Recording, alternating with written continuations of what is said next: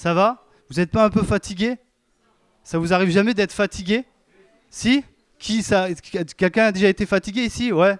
Ouais, moi aussi. Bah ça tombe bien parce que ce matin, on va continuer la série d'études que Pascal a commencé dimanche dernier. Alors, j'étais pas là dimanche dernier avec ma femme, mais je sais que Pascal vous a parlé donc de l'antidote de Dieu à c'était quoi pour ceux qui étaient là? L'inquiétude. Amen. C'était bien ou pas? C'était génial. Et moi, ce matin, j'ai décidé de vous parler de l'antidote de Dieu à l'hyperactivité. Qui c'est qui a déjà été hyperactif ce matin? Non, personne? Ouais, il y en a une, deux, trois. Moi, je fais partie des personnes où dès que vous me voyez, je suis tout le temps dans l'activité, je suis tout le temps rempli comme ça. Et ce matin, ça tombe bien parce que c'est un message où on va prescrire euh, un remède.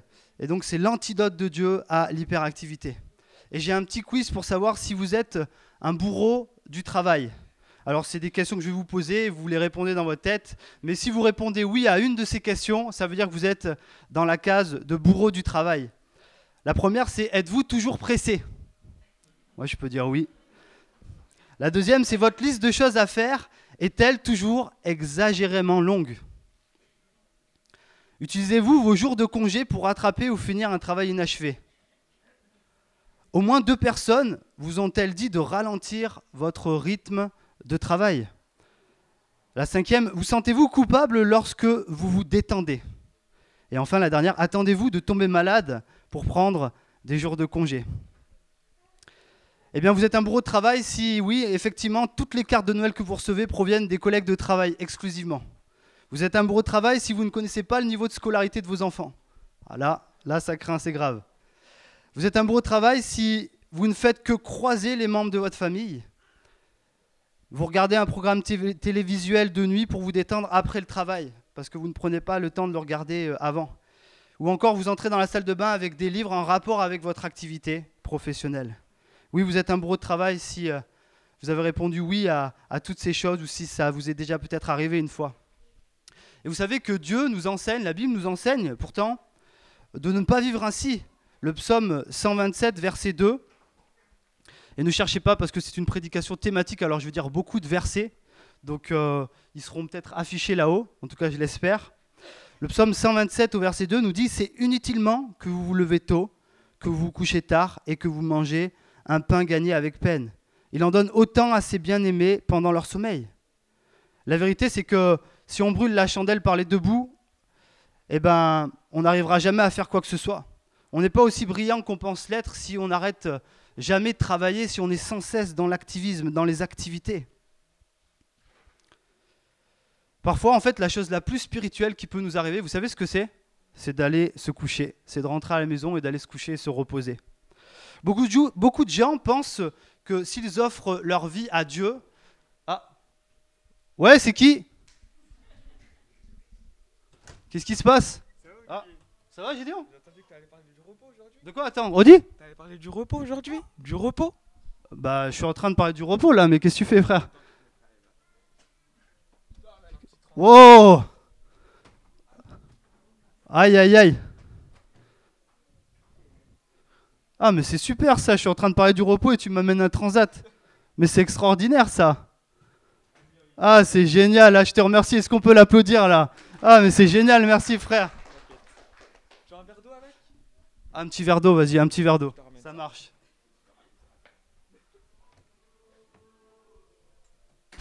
Ah, c'est super ça. Ah, ah ben je vais m'installer. On est en train de parler. Ah, mais c'est pas possible ça. Mais qu'est-ce qui se passe? Tu peux pas passer de l'autre côté? Ah, je pensais que tu allais passer de l'autre côté. Non. Merci frère encore pour tout.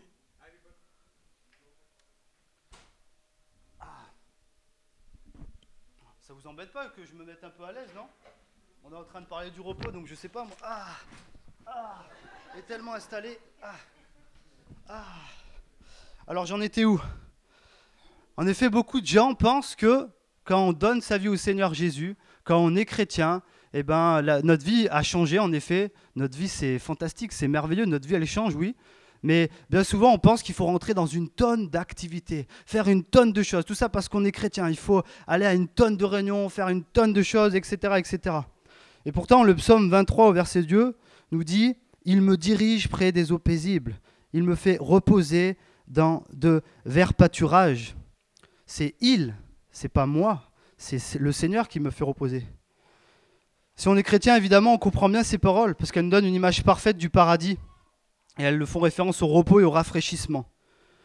Dieu veut que nous ayons des moments de repos et de rafraîchissement. Il veut que nous vivions une vie équilibrée. Il ne demande pas de nous travailler tout le temps. Vous savez, je me souviens, quand j'étais à Montpellier, j'avais un ami, il me disait, mais moi, j'aimerais pas euh, avoir euh, le train de vie que tu as, Olivier. Je disais, pourquoi? Bah écoute, je sais pas, mais j'ai l'impression que, bon, c'est vrai, j'ai entendu parler de ta foi, j'ai entendu parler de Jésus, tu es chrétien, mais j'ai l'impression que tu es tout le temps euh, occupé. J'ai l'impression que tu as un planning de ministre. Et c'est vrai que quand j'ai commencé à considérer ses propos, ce qu'il me dit, ses paroles, j'ai commencé à regarder ma vie et je me suis dit, en fait, tous les soirs, je suis occupé. J'avais plus de temps pour euh, aller à des soirées où il y avait des non-chrétiens, pour évangéliser ou pour faire d'autres choses. J'avais plus de temps pour me reposer. J'étais tout le temps occupé. Et Dieu ne nous enseigne pas à qu'on soit tout le temps occupé. Si vous donnez vraiment votre vie à Jésus, il ne va certainement pas vous surcharger d'activités. Il va plutôt vous alléger en, en, prenant sur lui certaines tâches pour vous faire ralentir le rythme. Alors ce matin, ça tombe bien, on va vous faire voir tout un programme pour les personnes surmenées, la voie de Dieu vers le repos. Et c'est assez sympa parce que normalement, vous avez tous une feuille. Est-ce que vous avez tous une feuille? Vous l'avez pas transformée en avion, vous l'avez pas encore... Euh, voilà, j'espère que vous avez un stylo, c'est pour mieux suivre le message. Ce matin, on va voir cinq points. Normalement, sur votre feuille, vous, verrez, vous aurez les cinq points. Et si vous prenez les chaque première lettre des cinq points, eh ben, qu'est-ce qui se passe? Suspense, il y a un acrostiche. Et il y a écrit quoi? Repos. Donc c'est un super mémotechnique. Vous savez, je suis étudiant et avec un ami, on a des super mémotechniques, on se fait des super énormes acrostiches et comme ça, on est sûr de retenir la connaissance, de retenir ce qu'il y a quand il y a un examen et ensuite on peut remettre, restituer toutes les choses. Et le premier point que je voudrais voir avec vous, c'est reprendre conscience ta, suspendre, reprendre conscience de quoi? De ma valeur. La raison pour laquelle la plupart des gens sont surmenés, c'est qu'ils confondent leur travail et leur valeur. Nous pensons que si nous travaillons beaucoup et obtenant de grands résultats, nous avons une grande valeur. Mes, chers amis, mes chers frères et sœurs, sachez une chose, c'est faux, archi faux. C'est la société qui nous enseigne ça. En fait, nous confondons ce que nous faisons avec ce que nous sommes. En France, bien souvent, notre identité première est définie à partir de ce que nous faisons. C'est quoi la première question qu'on pose? C'est évidemment pour euh, connaître la personne. Qu'est-ce que tu fais dans la vie? C'est quoi ton travail? Ah, il est ingénieur. Ah, c'est qu'il doit, être, il doit avoir vraiment une grande valeur celui-là. Ah, il est cadre. Ah, il est dans la politique. Ah, mais lui, mais quelle valeur Ça doit vraiment être quelqu'un de bien. Et pourtant, ça n'a rien, absolument rien à voir. Vous êtes d'accord avec ça? La Bible n'enseigne pas ça. Et pourtant, nous avons ça dans notre conscience reprendre conscience de ma valeur. Ma valeur ne dépend pas de ce que je fais, de toutes les tâches, de toute l'activité. Ma valeur ne dépend pas de savoir si j'ai réussi euh, une tonne d'examen ou de savoir si j'ai échoué. Dieu nous aime tel que nous sommes. Notre valeur n'est pas définie par rapport à notre travail. Et vraiment ce matin, je veux vraiment que vous vous sentiez à l'aise avec ça, c'est vraiment chercher le repos de Dieu et arrêter de rentrer dans cet activisme. Reprenez conscience de la valeur que vous avez aux yeux de, Dieu. La Bible ne nous enseigne pas cela. Elle dit que notre valeur, oui, elle est indépendante du travail que nous effectuons. Certains d'entre nous, et ça a été un peu mon cas, euh, on a grandi avec des phrases. Alors des fois, c'est pas méchant, ça peut être un parent, un frère, une sœur qui vous ait dit euh, T'es qu'un moi rien. Ça vous est jamais arrivé une petite phrase comme ça? Peut-être, ouais, vous l'avez déjà entendu d'un enseignant ou d'une autre personne. Et bien souvent, quand on entend une phrase comme ça, inconsciemment, tout au long de, notre vie, tout ce qu'on veut faire en fait, euh, c'est euh, on fait, bah, je vais lui montrer que j'ai de la valeur. Je vais, je, vais, je vais faire des choses grandes. Il va voir. Je vais lui montrer que je suis pas un bon rien. Je vais lui montrer que je peux avoir beaucoup d'argent. Je vais lui montrer que je peux avoir une super voiture. Je vais lui montrer que je peux avoir une super maison. Moi, je vais lui montrer que je suis quelqu'un. C'est faux. C'est pas ce que nous allons faire. C'est pas ce que nous faisons qui nous dicte notre valeur. Alors, vous savez, il y a un proverbe, je pense qu'il est anglais, je l'ai retranscrit en français, je vais vous éviter euh, mon, anglais.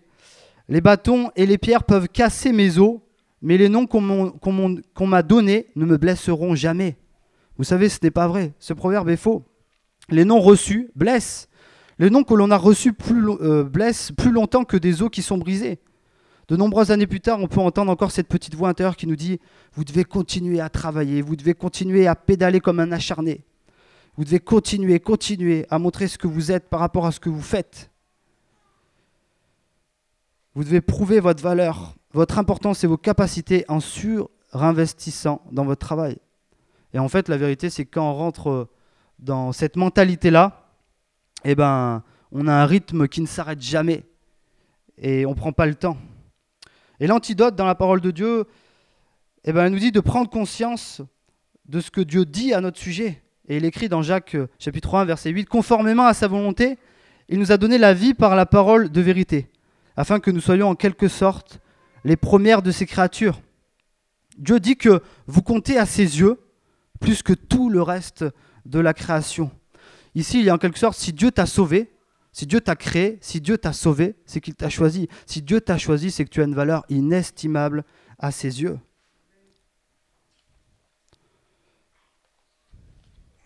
Et dès que je comprends que j'ai une valeur inestimable aux yeux de Dieu, j'en ai, rien à faire, entre guillemets, de, d'impressionner mon voisin, d'impressionner n'importe qui. Parce que je sais que j'ai de la valeur aux yeux de Dieu.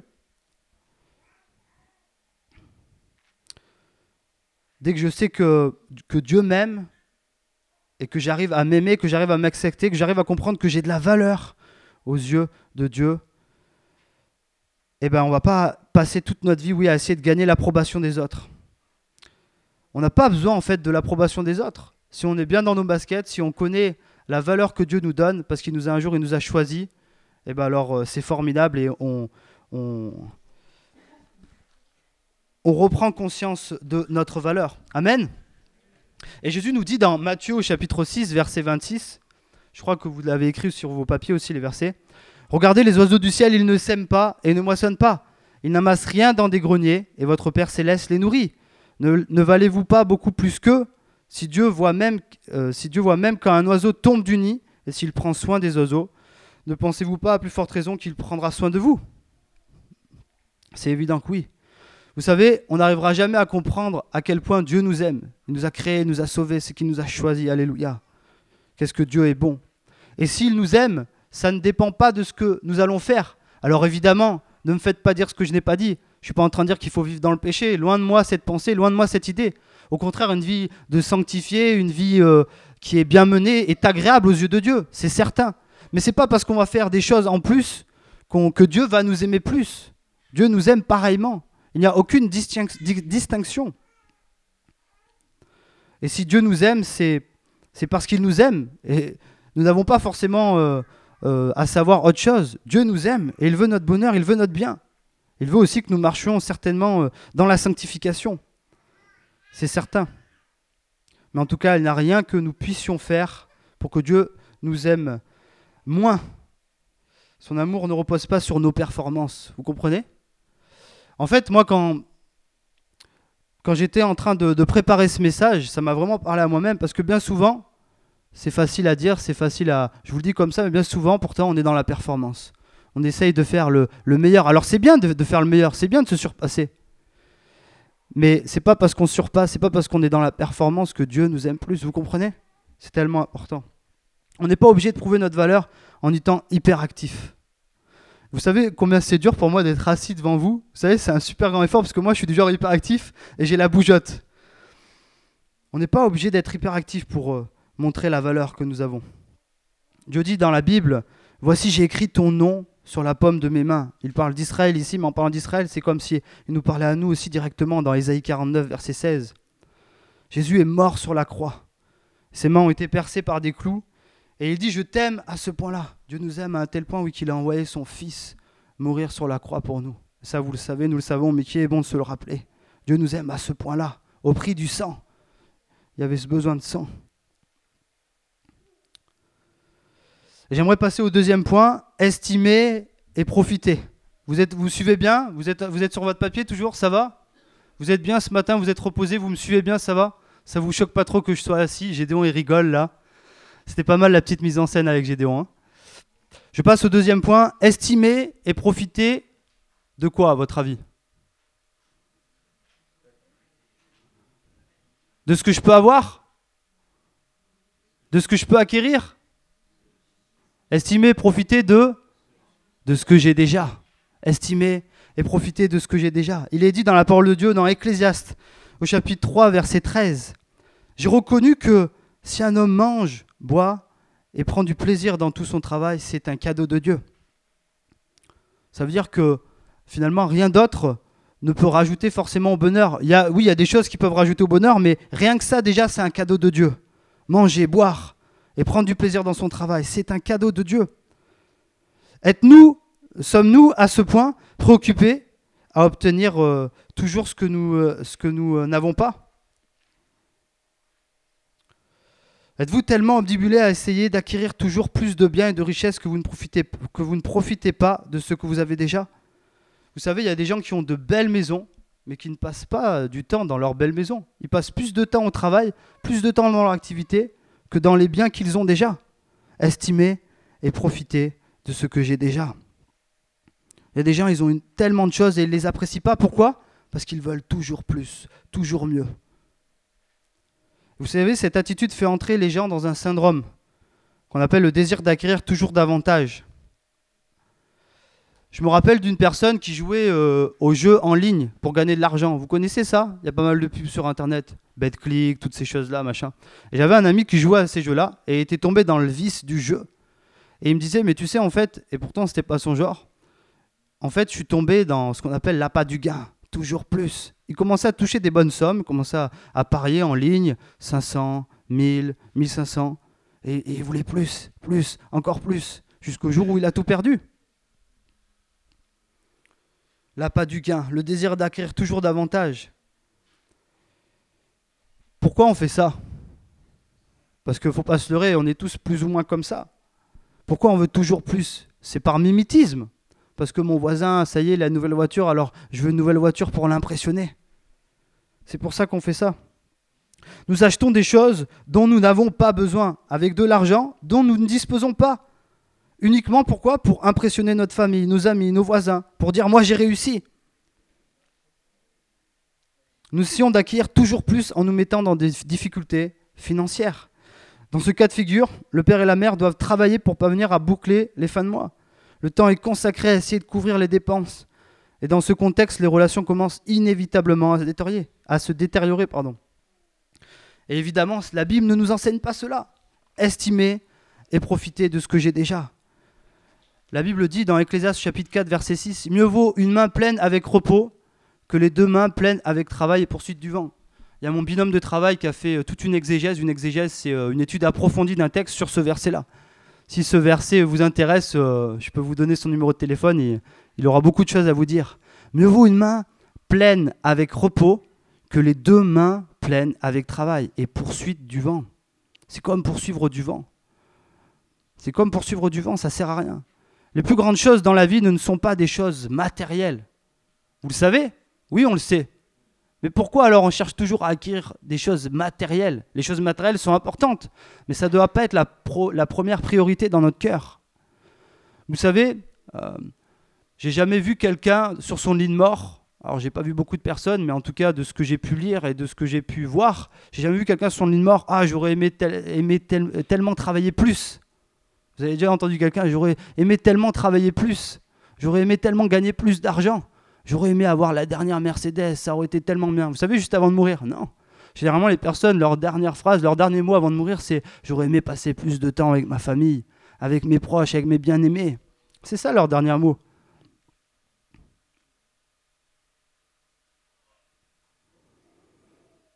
Oui, nous acquérons toutes sortes de choses durant notre vie, mais nous ne les emporterons pas avec nous.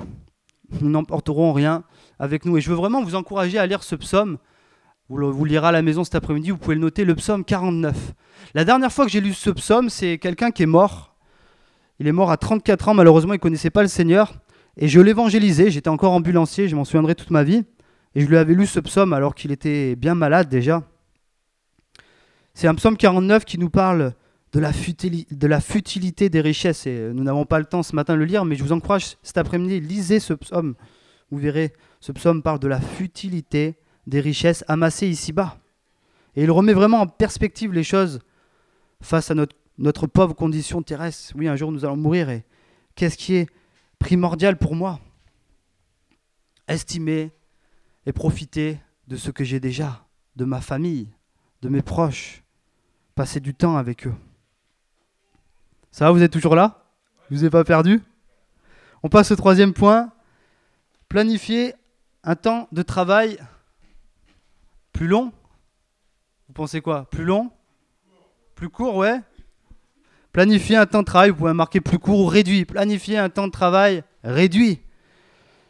En fait, on doit prendre cette décision de planifier un temps de travail réduit. Si on ne le fait pas, le travail va devenir une idole et le travail va et toutes nos activités va devenir la première chose dans nos vies. Et je pense que je suis assez bien placé pour le pour parler de ça. D'autres personnes aussi euh, dans la salle, euh, je pense, sont, sont bien placées.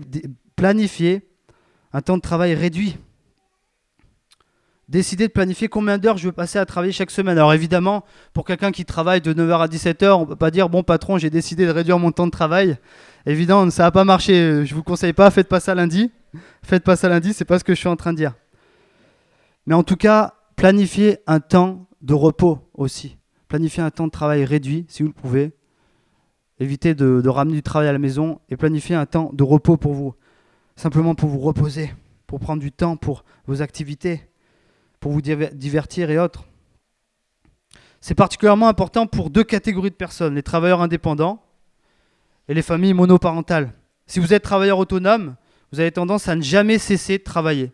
J'ai un ami, mon meilleur ami, qui est, euh, qui est maintenant euh, deuxième dans une grande société et qui me dit c'est un truc de malade, toute la charge de travail, il est obligé de planifier un temps de travail réduit parce que quand il rentre chez lui, euh, il me disait au début je continuais à travailler et il s'est fait violence. Il a dit non, quand je rentre chez moi, c'est terminé, le travail est derrière. Maintenant, boum, je profite de ma femme, de mon fils, de ma fille. Je veux pas prendre mon travail à la maison. Et c'était, vraiment très dur pour lui au début, mais il a planifié un temps de travail réduit. Il a planifié un temps de, de récréativité avec ses enfants. Et c'est très important.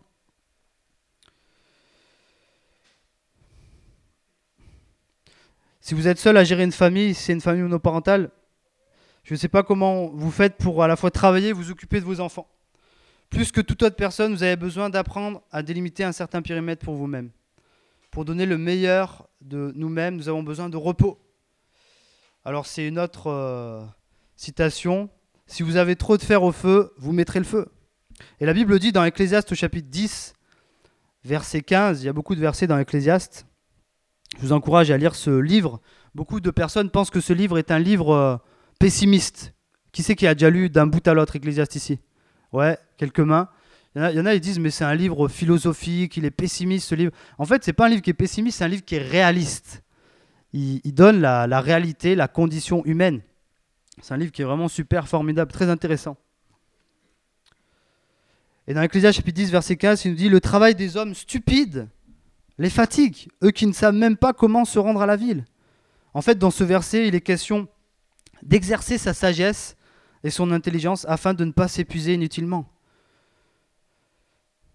Vous savez, je prends l'image, euh, au Canada, il y a, des compétitions euh, euh, de bûcherons. Je ne sais pas si vous avez déjà vu. Vous avez déjà vu, c'est des gros gaillards, ils ont des bras énormes comme ça. Et c'est à la hache en fait, et c'est celui qui coupe le bois le plus rapidement possible. Et je me souviens, une fois j'avais vu une émission, et il y avait un, jeune d'une vingtaine d'années, il avait les bras saillants comme ça, et il tenait sa hache, et, il était en train de dégommer le bois, et, il était en train de, dépasser l'autre personne. Et l'autre personne avait 20 ans de plus au moins, je pense qu'elle devait avoir 40 euh, ans. Elle était jeune aussi, mais moins jeune en tout cas que le jeune de 20 ans.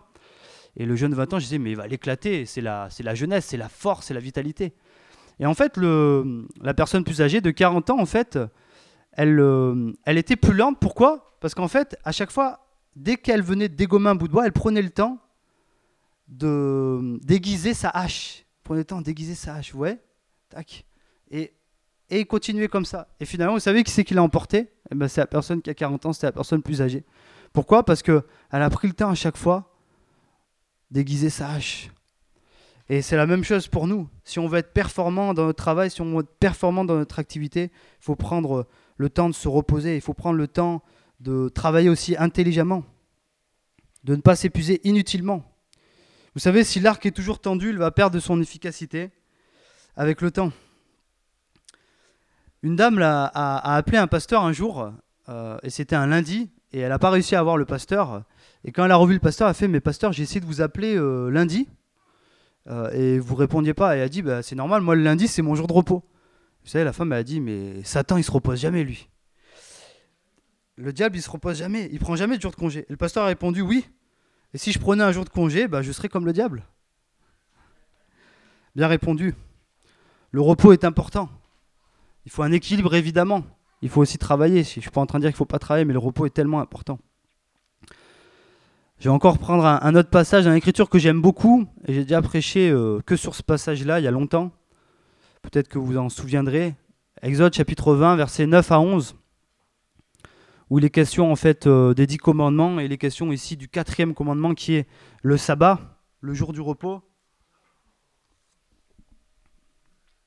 Et il est dit, à partir du verset 9, Tu travailleras six jours et tu feras tout ton ouvrage, mais le septième jour est le jour du repos de l'Éternel ton Dieu. Tu ne feras aucun ouvrage, ni toi, ni ton fils, ni ta fille, ni ton serviteur, ni ta servante, ni ton bétail, ni l'étranger qui est dans tes portes. Car en six jours l'Éternel a fait les cieux, la terre et la mer, et tout ce qui y est contenu. Et il s'est reposé le septième jour. C'est pourquoi l'Éternel a béni le jour du repos et l'a sanctifié. En fait, Dieu dit qu'un jour de congé chaque semaine est la règle dans l'Ancien Testament. Et ce commandement est important pour Dieu puisqu'il n'a pas hésité lui-même à se reposer. Alors, euh, il y en a, à chaque fois, ils sont embêtés. Euh, nous, chrétiens, souvent, on nous attaque, mais Dieu s'est reposé. Ton Dieu n'est pas tout puissant. Ça veut dire que ton Dieu a besoin de repos. Alors, je vous, rassure, je vous rassure, Dieu est bien tout puissant. Et en fait, dans le sens euh, qu'il est écrit, quand Dieu s'est reposé, il est question en fait que Dieu a cessé son activité pour contempler la création. C'est ça que le mot en fait sabbat veut dire cessation d'activité. Il y a aussi il véhicule cette, idée aussi de repos, mais c'est cessation d'activité. Et si Dieu se prend lui-même un exemple, c'est pour montrer ô combien il est important euh, de prendre un jour. Alors tous les sept jours, nous devons prendre un jour de congé. Peu importe le jour, il y en a qui ont tranché, euh, il y en a pour eux, ouais, il faut que ce soit le samedi. Euh, mais peu importe le jour, à partir du moment où on a un jour de repos, c'est bon. Il y a des études qui ont, été menées et en fait qui disent en effet que un jour de repos, l'homme a vraiment besoin d'au moins une journée sur euh, sept jours, d'une journée pour se reposer. Parce qu'il est bien plus performant euh, à son travail. alors vous pouvez me dire, mais qu'est-ce qu'on fait pendant ce jour de repos? On se repose, oui, ok. En trois points, on se repose physiquement. Si on prend un jour de repos, c'est pas pour qu'on ramène du travail à la maison, c'est pour vraiment se reposer. Il ne faut pas attendre qu'il y ait un rhume, une grippe, ou attendre encore pire un séjour à l'hôpital. Il faut se reposer physiquement. Pour donner le meilleur de nous-mêmes, nous avons besoin de repos. Vous savez, pendant la Révolution française, ils ont fait euh, un calendrier républicain. Vous vous souvenez un peu des cours d'histoire au collège? Le calendrier républicain, ils étaient tellement dans la Révolution à l'époque qu'ils voulaient carrément euh, changer le calendrier. On appelle ça le calendrier républicain, qui n'a pas duré longtemps, heureusement. Et, euh, et le dimanche comme jour de repos, bah, il avait été supprimé. Euh, parce que c'était religieux, évidemment, c'est la journée dominicale. Et en fait, après quelques années, il a été rétabli. Et ça n'a pas été pour des raisons religieuses, loin de là, mais en fait parce que la santé de la nation s'était effondrée. Les gens étaient tout simplement épuisés parce qu'on on leur avait enlevé ce jour de repos. Deuxièmement, qu'est-ce qu'on fait pendant ce jour de repos? Se reposer physiquement. Donc c'est ce que vous allez faire cet après-midi. C'est aussi se ressourcer émotionnellement. Et ça, c'est très important. Quelles sont les choses qui nous ressourcent émotionnellement? Eh ben, c'est la tranquillité, c'est des moments de détente, de loisirs avec sa famille, c'est des moments euh, dans des relations euh, avec les autres, avec la famille. Il y a plusieurs euh, magazines qui, euh, qui disent que le stress, l'anxiété et la dépression sont de plus en plus répandus dans notre société.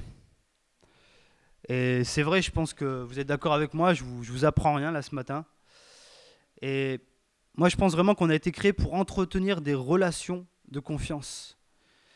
Et c'est ça qui nous fait le plus, le plus souvent défaut dans le monde actuel. On a besoin de temps pour développer des relations. Et c'est quand on prend ces temps de repos, cette journée de repos, où on peut vraiment prendre le temps d'être en relation, Pas dans la semaine où on parle en coup de speed comme ça. Salut, tu vas bien? Ouais, ça va et toi? En fait, vous savez, des fois, on écoute les personnes, mais on les écoute pas en fait. On est là, ouais, ouais, ouais. Et en fait, on a. Après, mais qu'est-ce qu'elle m'a dit? Qu'est-ce qu'il m'a dit? Je sais plus. Parce qu'en fait, on est tellement crevé et je pense des fois, on a besoin de cette journée de repos. Donc peut-être pour vous, c'est dimanche, peut-être c'est une autre journée. Pour prendre ce temps de discuter, de, de rentrer en relation, de prendre du temps. Ah, toi, tu as fait ça, ok, etc. On a besoin de temps pour développer et entretenir des relations. Et troisièmement, évidemment, ce jour de repos, euh, c'est écrit troisièmement, mais j'aurais peut-être dû le mettre en premièrement, c'est se concentrer sur l'essentiel. Dieu avait voulu pour son peuple un jour de sabbat, un jour où son peuple cesse ses activités pour qu'il souvienne premièrement qu'il avait été délivré du joug égyptien, de l'esclavage pendant 400 ans en Égypte, et deuxièmement aussi par euh, mimétisme pour euh, parce que moi, j'ai cessé mes activités, je veux que tu cesses ces activités pour que tu te concentres sur l'essentiel. Se concentrer sur l'essentiel, c'est quoi? Rentrer dans l'adoration, adorer le Seigneur, comme on a fait ce matin avec le, super groupe de Lukenson. Et vous savez, l'adoration met les choses en perspective. Je ne sais pas si ça vous le fait, mais moi, quand je vais en culte le dimanche, je loue le Seigneur. Ça, c'est comme un repos, une détente, la paix de Dieu qui vient sur moi comme ça. et je peux euh, commencer à, voir qu'est-ce que j'ai fait cette semaine, waouh, et qu'est-ce qu'il va se passer la semaine prochaine. Et ça met tout en perspective, j'ai l'impression. Si on rentre dans l'église en étant préoccupé, chargé par un lourd problème, c'est ce moment de culte qui va nous permettre de remettre les choses en perspective. Et si on n'a plus d'énergie et plus de temps à passer euh, du temps avec Dieu, c'est qu'on est en surmenage. Attention, ça, c'est euh, dramatique. Si on considère qu'on est trop occupé pour passer du temps avec Dieu, là, c'est pas bon. Dieu veut qu'on prenne ce temps, cette journée de repos, pour qu'on puisse prendre du temps avec lui, dans la relation avec lui. Et c'est vraiment lui qui nous donne la paix et le repos dont nous avons besoin. J'en arrive à mon quatrième point. Organiser mon rythme de travail en fonction de mes valeurs. En fait, afin de réduire l'affairement, l'affairement c'est tout ce qui peut euh, tout ce qu'on peut avoir comme affaire tout le long de la journée, tout ce qui, tout rentre dans notre cerveau, tout ce que on est en train de penser, il faut que je fasse ci, il faut que je fasse ça. Quand on est dans l'affairement, dans le surmenage, on doit évaluer ce qui est important et ce qui ne l'est pas. Dans Ecclésiaste, toujours dans ce beau livre, il est dit au chapitre 4, verset 4, J'ai vu que toute la peine que l'on se donne et tout le succès que l'on recherche dans une entreprise ne sont motivés que par la jalousie de l'homme vis-à-vis de son prochain. Cela aussi, c'est de la fumée. Et cela revient à la poursuite du vent. Vous devez vous arrêter, nous devons nous arrêter. Et vous devez dire que vous n'allez pas vous laisser prendre au piège de la course effrénée à toujours vouloir davantage, toujours plus et encore plus.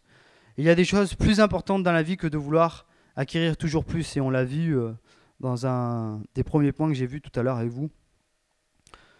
Dans Marc 8, verset 36, il est dit Et que servirait-il? Et c'est Jésus qui le dit Et que servirait-il à un homme de gagner le monde s'il perd son âme? Ça sert à rien. Ça vaut pas la peine de gagner le monde si on perd notre âme, c'est évident. Il faut vraiment toujours qu'on se repose cette question à propos de tous les domaines de notre vie. Et que servirait-il que je fasse ça si c'est pas pour quelque chose de spirituel, si c'est pas pour Dieu? Ça sert à quoi? Ça sert à rien. Nous pouvons gagner beaucoup d'argent en ce moment, mais nos enfants bénéficient-ils de notre présence et de nos soins bienfaisants? D'ici quelques années, ils ne seront plus avec nous. Alors moi, j'ai pas encore d'enfants, j'en attends un, mais euh, je pense que tous les papas et tous les parents peuvent être d'accord avec ça, que ça, grandit très vite et que d'ici quelques années, euh, vos enfants seront plus avec vous. Il faut passer plus de temps avec eux que, que passer du temps pour des choses futiles. Organiser mon rythme de travail en fonction de mes valeurs. Et ces valeurs-là, on les trouve dans la parole de Dieu. J'en arrive à mon dernier point. Supprimer le stress en le remplaçant par quoi? Et Louise, tu as une idée? Non? Tu cherches? Ah mais moi c'est facile évidemment. Hein. Moi j'ai tout sous les yeux. Supprimer le stress en le remplaçant par la paix de Dieu. Et c'est ce qu'on a évoqué pour ce, cette journée de repos. Rentrer dans la présence et la paix de Dieu. Et c'est comme ça véritablement qu'on supprime le stress. Vous savez, il y a trois formes de stress. Et même, j'ai envie de dire, la, racine du stress que nous avons, c'est la fatigue. Vous n'êtes pas plus euh, stressé quand vous êtes fatigué, vous n'avez pas remarqué? Vous êtes gronchon, non? Je vois des, têtes. Moi, je suis un grand, un grand râleur et quand je suis fatigué, mais je râle sur ma femme. Ah, elle me dit, mais va te coucher et tout. Et je dis, mais ça, je suis pas un enfant quand même. Je peux aller faire la sieste. Et pourtant, il y a, trois formes de fatigue. La fatigue physique. Alors, les muscles sont fatigués. Et cette fatigue, on sait, elle peut être surmontée euh, assez facilement. On va se coucher, on va se reposer, et puis ça y est, on n'est plus fatigué physiquement. Mais aussi, il y a deux formes de fatigue. C'est la fatigue émotionnelle. Les émotions et les sentiments ont été trop sollicités et sont fatigués. Et enfin, il y a la fatigue, et c'est la pire, la fatigue spirituelle. C'est quand l'esprit est devenu sec, vous savez, on a fait sécher l'esprit en nous. Pourquoi? Parce que on n'est pas rentré dans la prière, on n'est pas rentré dans une relation avec Dieu continuellement, quotidiennement, et du coup, ben, euh, il y a l'esprit euh, qui s'est un peu éteint en nous. Il a besoin de, de, reprendre cette flamme, il a besoin de, de revenir. Quand on est fatigué, on se dit peut-être qu'on a besoin de prendre des vacances. C'est vrai que quand on prend des vacances, on revient. Ça va, oui, ça va nous aider au niveau physique, mais pas au niveau des deux autres types de fatigue, la fatigue émotionnelle et la fatigue spirituelle. C'est pas parce qu'on part euh, deux jours dans une île qu'on va revenir euh, restauré spirituellement et restauré émotionnellement. Vous êtes d'accord avec ça? C'est sûr qu'on va être, euh, peut être super bien physiquement, mais si émotionnellement on est encore chargé, c'est qu'on ne s'est pas délivré spirituellement. Vous savez, tout est lié. Et c'est pas parce que moi je l'ai bien compris ça. Souvent je me dis j'ai besoin de partir en vacances, j'ai envie d'aller dans mon Ardèche profonde. Il y en a qui connaissent l'Ardèche ici Non? Ah, Tu connais l'Ardèche? Quelques personnes, c'est un endroit paumé en France. Ma mère habite là-bas et c'est la campagne et quand j'y vais ça me ressource vraiment. Mais ça me ressource euh, physiquement. J'ai remarqué parce que quand je reviens, si j'ai pas passé du temps avec Dieu là-bas, je vais revenir fatigué spirituellement. Vous comprenez? Ça, on peut se restaurer déjà spirituellement et émotionnellement par la prière en passant du temps avec Dieu. On a besoin de réajuster nos valeurs et de remplacer les tensions et les pressions par cette paix de Dieu. Et cette paix de Dieu, on peut la trouver que dans sa présence, en rentrant en contact, en relation avec Dieu, avec lui. Vous savez, généralement, un petit enfant n'aime pas se reposer ou aller se coucher. C'est vrai, non? Vous avez tous déjà été enfant? Allez, c'est l'heure de la sieste. Ah non, j'ai pas envie et tout. On est d'accord que c'est un signe d'immaturité parce qu'on sait très bien qu'il n'a pas envie, mais que dès qu'il va être couché, il va être reposé et ensuite, ça va être beaucoup mieux pour lui. Et souvent, nous, on est pourtant on est adulte et c'est exactement la même chose pour nous. On dit ah si j'ai pas envie d'aller me coucher, j'ai trop de choses à faire et pourtant des fois la meilleure des solutions c'est d'aller se reposer. Il y a quelque chose qui est intéressant, c'est que la Bible dit et c'est vraiment le cœur du message, au psaume 23, verset 2, et je l'ai déjà lu tout à l'heure. Il me fait reposer dans de verts pâturages. Il me fait reposer. Ça veut dire que c'est pas par toi-même que tu vas te reposer. Il y a quelque chose il y a un enseignement qui est profond, je trouve ici, qui est simple mais qui est profond. Des fois, on se dit, je vais me reposer par moi-même. C'est pas toi. Alors oui, tu peux être couché, comme j'ai dit, et, des fois, ça sera plus spirituel et plus lucratif pour euh, ton entourage. Tu seras moins ronchon. Mais ici, ce qui est intéressant dans ce verset, c'est il me fait reposer. Il me, ça veut dire qu'il me fait faire cette action de me reposer. Et Dieu nous fait parfois ralentir car il se soucie de nous, il prend soin de nous, parce que nous comptons pour lui, ça nous l'avons déjà vu. Notre relation personnelle avec Christ nous aidera à définir le rythme de notre vie. Et en guise de conclusion, j'aimerais simplement qu'on puisse. Est-ce que ça y est, vous avez tous bien noté les cinq points? Comme ça, vous pouvez les relire cet après-midi et vous dire waouh, c'est génial, je vais pouvoir me reposer et passer du temps avec le Seigneur. Parce que c'est pas que le dimanche matin, là, on est là entre nous, c'est bien. Vous avez écouté quelqu'un parler pendant quoi 30, 40 minutes? On peut rentrer à la maison et puis à faire toute autre chose. Moi, je veux vraiment vous encourager cet après-midi à passer du temps avec le Seigneur, à fermer la porte, soit en famille, ou soit tout seul à fermer la porte et dire Seigneur, j'ai goûté le message de ce matin, mais j'ai envie de passer du temps avec toi. J'ai envie de prendre ce jour de sabbat, ce jour de repos, ce jour où je cesse visiblement mes activités. Seigneur, et, que tu puisses me faire reposer en toi. Est-ce qu'on peut lire ensemble le psaume 23 Vous avez envie de lire le psaume 23 Il est magnifique ce psaume. Il est utilisé dans beaucoup de films. Je crois que c'est un des psaumes qui est le plus utilisé Le psaume le plus utilisé euh, parmi les non-chrétiens et dans beaucoup de films, ce sera le psaume 23. Et le psaume le plus cité dans le Nouveau Testament, c'est le psaume 53.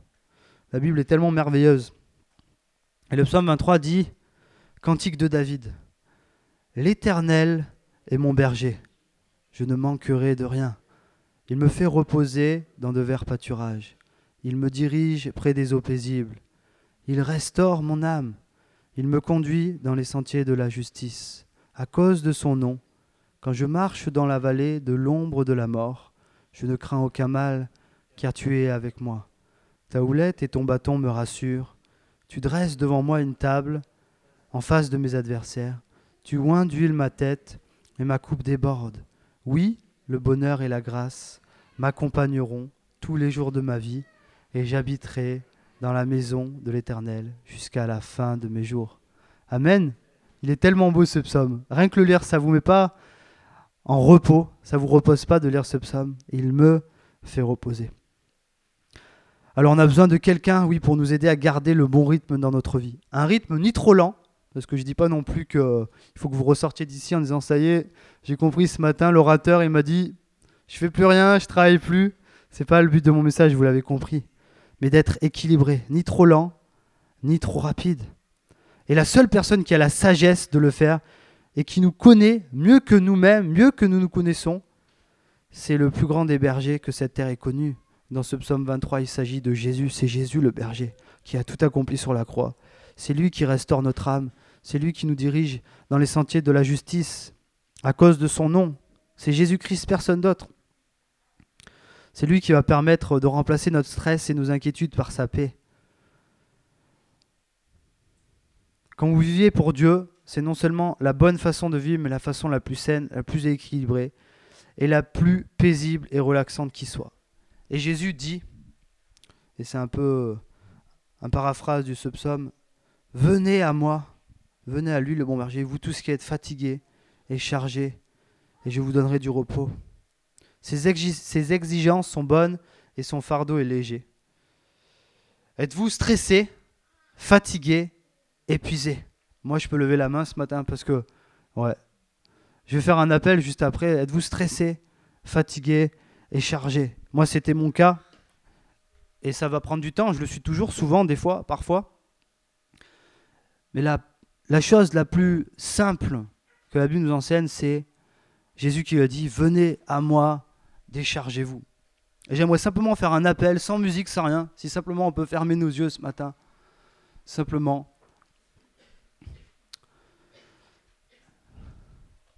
Et simplement ce matin, je veux vraiment vous encourager et sentez-vous libre. Moi, je suis pas là pour vous juger, vous savez, je suis comme vous, je suis qu'un homme. C'est pas parce que je suis là en train de parler devant vous que je suis plus que vous. Tout le monde est, pareil devant Dieu.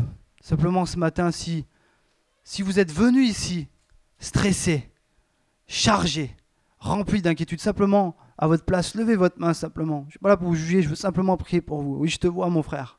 J'étais venu charger. Oui, je te vois, ma soeur. Je te vois, ma soeur. Je te vois, je te vois. Je te vois, mon frère. Sentez-vous libre. Oui, je te vois, mon frère. Sentez-vous libre de lever la main. Oui, je te vois, ma soeur. Je te vois, mon frère. Je te vois, ma soeur. Je te vois. Je te vois aussi. Je te vois. Sentez-vous libre vraiment. Personne ne vous juge. Je te vois, ma soeur aussi. Oui, je te vois aussi. Merci Seigneur, merci. Merci pour toutes ces mains levées, Seigneur. Tu vois, Seigneur, ô combien cette société nous stresse. Tu vois, Seigneur, ce rythme effréné. Tu vois, Seigneur du Tout-Puissant, combien nous avons des activités, mais que parfois tout ça, c'est vain. Nous faisons parce que nous devons faire. Nous faisons parce que c'est une tâche. Tu vois toutes ces mains qui se sont levées, Seigneur. Et du fond de mon cœur, je te prier pour mes frères et sœurs qui sont ici en bas.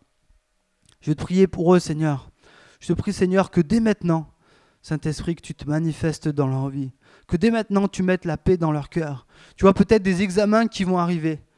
Des examens, tu vois peut-être euh, euh, une charge de travail euh, au travail qui est trop lourde, qui est trop conséquente. Peut-être un patron qui est trop exigeant, qui est trop dur, qui demande toujours plus, Seigneur. Et je te prie, Seigneur, que tu mettes la paix dans le cœur de chaque personne qui a levé la main ce matin. Tu vois, ces personnes qui sont chargées, et je te prie, Seigneur, que dès maintenant, elle puisse se décharger à la croix, qu'elle puisse se décharger sur toi, Jésus. Oui, le message est tellement simple, mais nous avons tellement besoin, en 2018, nous avons tellement besoin de nous décharger de tout ce stress, de toute cette anxiété, parce que tu ne nous as pas appelés à vivre dans le stress, tu ne nous as pas appelés à vivre dans l'anxiété. Nous sommes tes enfants et tu veux le bien pour nous. Oui, tu nous corriges quand il le faut, mais tu veux que nous soyons en pleine forme. Seigneur, donne-nous ce repos. Seigneur, donne-nous, Seigneur, enlève-nous, chasse-nous ces cernes qui sont là. Chasse-nous toutes ces, toutes ces inquiétudes, toutes ces préoccupations, toute cette, hyperactivité, cet activisme que nous pouvons avoir, Dieu Tout-Puissant. Saint-Esprit, merci parce que je sens ta présence, Dieu Tout-Puissant. Et je veux vraiment te remettre toutes ces personnes qui ont levé la main. Du fond de mon cœur, Seigneur, je t'en supplie qu'elles puissent sortir ici déchargées. Seigneur, je t'en supplie qu'elles ne sortent pas d'ici en, ayant encore, euh, en étant encore chargées. Oh mon Dieu Tout-Puissant, je te prie qu'elles sortent d'ici déchargées, légers. Oui, Seigneur, c'est ce que tu souhaites pour nous. Ta Bible le dit, ta parole le dit. Et tu as, même prévu dans l'Ancien Testament, parce que ton peuple était sous le joug égyptien, parce que ton peuple était esclave, un jour de repos. Et merci parce que cette parole est encore actuelle pour nous aujourd'hui. Nous avons besoin de ce jour de repos. Je te prie que chaque personne ne fasse pas euh, une idole son travail. Je te prie Seigneur que ça soit toi en premier dans nos vies. Je te prie Seigneur dans le nom de ton Fils, dans le nom tout-puissant, dans le nom que, personne ne peut remplacer, dans le nom, oui, tout-puissant, celui de Jésus-Christ. Et nous disons tous Amen et merci pour ta paix. Amen. Alléluia. Soyez bénis mes frères et sœurs. Amen. Soyez bénis. Reposez-vous bien cet après-midi.